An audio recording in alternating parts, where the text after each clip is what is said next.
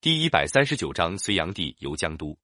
隋炀帝杨广即位后，为了加强对全国政治上的控制，并且使江南地区的物资能够更方便的运到北方来，加上他个人追求享乐，一开始就办了两件事：一是在洛阳建造一座新的都城，叫东都；二是开一条贯通南北的大运河。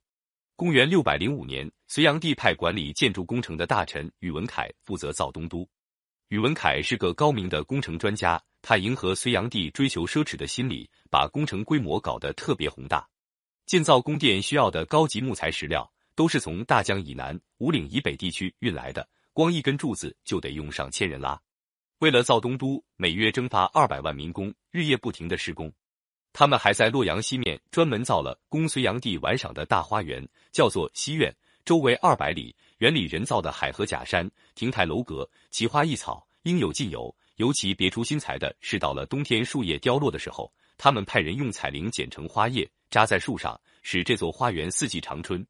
在建造东都的同一年，隋炀帝就下令征发河南、淮北各地百姓一百多万人，从洛阳西苑到淮水南岸的山阳，开通一条运河，叫通济渠；又征发淮南百姓十多万人，从山阳到江都，把春秋时期吴王夫差开的一条邗沟疏通。这样，从洛阳到江南的水路交通就便利的多了。以后五年里，隋炀帝又两次征发民工，开通运河，一条是从洛阳的黄河北岸到涿郡，叫永济渠；一条是从江都对江的京口到余杭，叫江南河。最后，把四条运河连接起来，就成了一条贯通南北、全长四千里的大运河。这条大运河是我国历史上伟大工程之一，它对我国经济。文化的发展和祖国的统一起着积极的作用。不用说，这是我国成千上万劳动人民用血汗甚至生命换来的。隋炀帝特别喜欢外出巡游，一来是游玩享乐，二来也是向百姓摆威风。从东都到江都的运河刚刚完工，隋炀帝就带着二十万人的庞大队伍到江都去巡游。隋炀帝早就派官员造好上万条大船。出发那天，隋炀帝和他妻子萧后分成两条四层高的大龙船，船上有宫殿和上百间宫室，装饰的金碧辉煌。接着就是宫妃、王公贵族、文武官员坐的几千条彩船，后面的几千条大船装载着卫兵和他们随带的武器和账目。这上万条大船在运河上排开，船头船尾连接起来，竟有二百里长。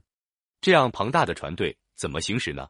那些专为皇帝享乐打算的人早就安排好了。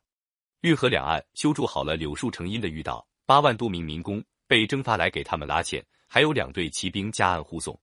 河上行驶着光彩耀目的船只，陆地上飘扬着五色缤纷的彩旗。一到晚上，灯火通明，鼓乐喧天，真是说不尽的豪华景象。为了满足船队大批人员的享受，隋炀帝命令两岸的百姓给他们准备吃的喝的，叫做献食。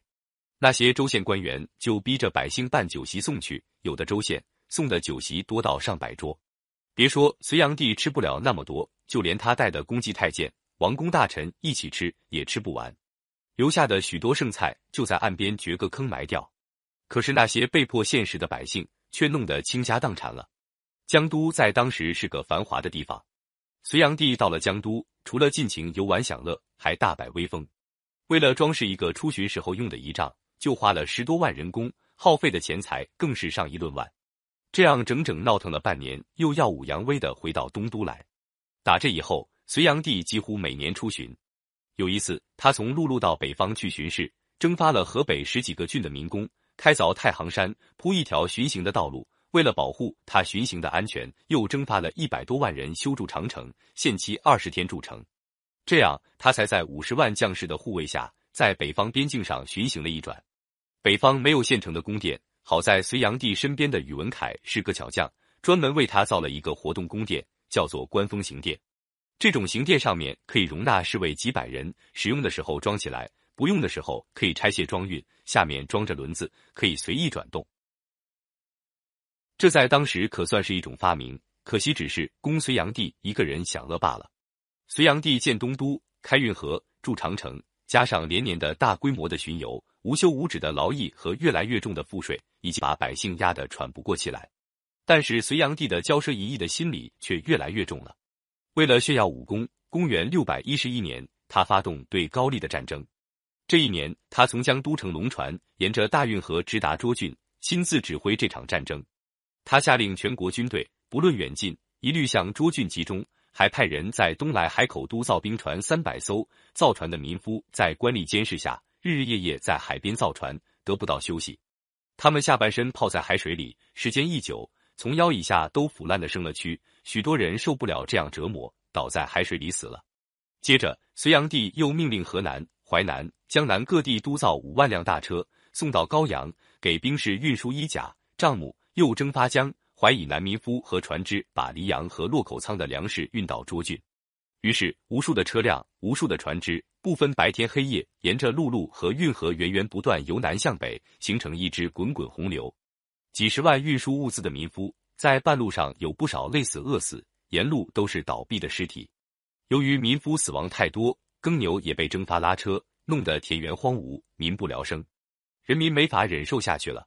要想活下去，只有反抗。邹平人王宝首先领导农民在长白山起义，他写了一首《无相辽东浪死歌》，号召大家反抗官府。歌中写道：“忽闻官军至，提刀向前荡。譬如辽东死，砍头何所伤？”